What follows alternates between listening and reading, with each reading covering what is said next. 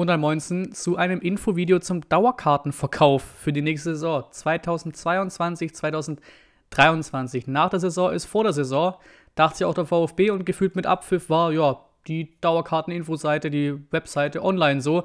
Ist aber auch nicht groß verwunderlich, ne? Die neue Saison beginnt ja schon am 5.8. Am 5.8. Ich glaube, die zweite Liga beginnt sogar nochmal drei Wochen eher.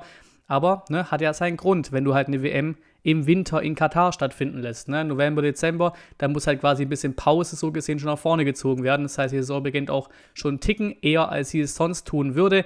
Ich überspringe mal den kurzen Einleitungstext. Äh, wir haben, glaube ich, die meisten Bock auf den VfB aktuell. Ne?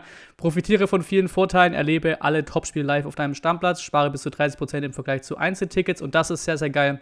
Mitglieder erhalten weitere 17 Euro Preisrabatt und hier auch Fahrer an Heimspieltagen kostenlos mit allen Verkehrsmitteln des Verkehrsbundes Stuttgart ab sieben Stunden vor Spielbeginn sowie bis 5 Uhr des Folgetages. Und jetzt das Interessanteste, die Verkaufsphasen. Verlängerung Dauerkartenbesitzer 1920, weil das ist ja noch die Dauerkarte. Ne? Was wir jetzt die letzte Saison hatten, war immer wieder eine Mini-Dauerkarte, ein Ticketpaket. Jetzt geht es wieder darum, Ne, wer hat eine Dauerkarte gehabt? 1920 und damals noch eine Zweitligasaison vor dem Corona-Ausbruch, ne? Weil die haben immer noch Bestand, diese Dauerkarten. Meine auch. So, Dienstag, 24. Mai bis Montag, 13. Juni kann man seinen Dauerkartenplatz verlängern. Wenn man sagt, ey, der Platz gefällt mir, wo ich da saß, das war geil, den will ich eins zu eins verlängern, kann man das da machen.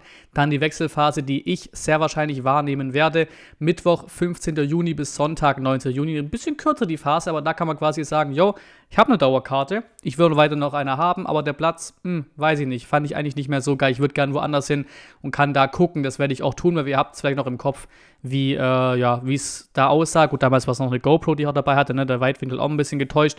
Aber ihr, ihr könnt noch mal reingehen in die Vlogs aus der zweiten Liga 1920, da quasi ganz, ganz oben, letzten drei Plätze, da in 47E.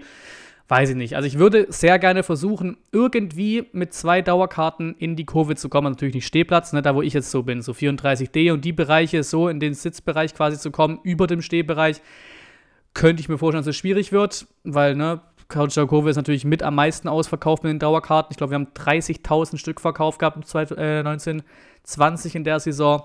Äh, aber sonst halt irgendwie um, rund um die Kurve. So dieser Block 47e ist ja ganz geil so. Saß ja auch schon mal, aber eben ein paar Reihen tiefer wäre schön. Mal gucken, wo ich am Ende bei rauskomme. Aber ich werde so oder so, glaube ich, zufrieden sein, wo ich am Ende rauskomme. Hauptsache irgendwie in Kurven und Stimmungsnähe.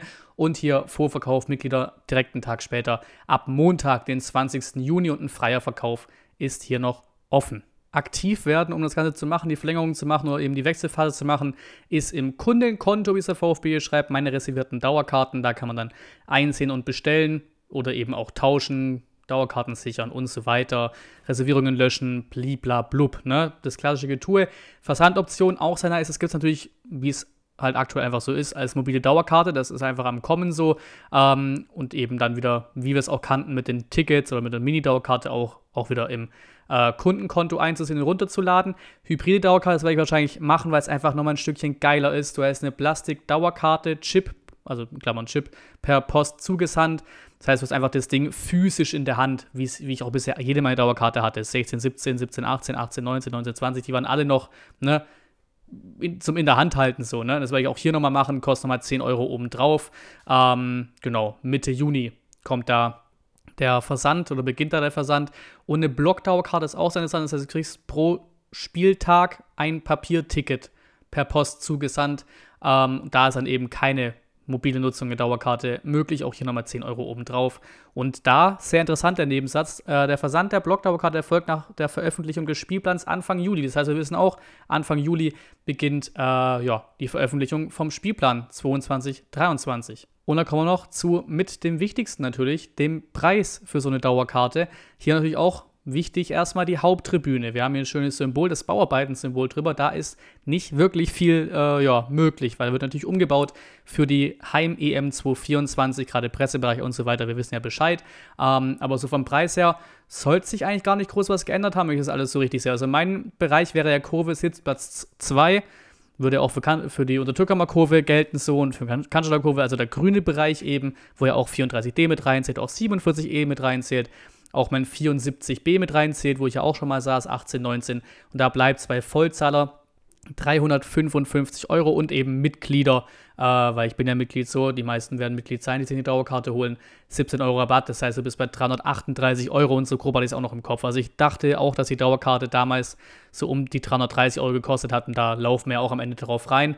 Und das eben durch 17 Heimspiele geteilt wären ja grob 20 Euro pro äh, Partie. Das ist schon mal sehr nice, weil man kann sich wieder vorstellen, Köln zum Beispiel auch war bei 32 Euro, das Dortmund-Spiel war bei 30 Euro. So kommst du eben auf diesen Rabatt, den du mit einer Dauerkarte dann eben hast.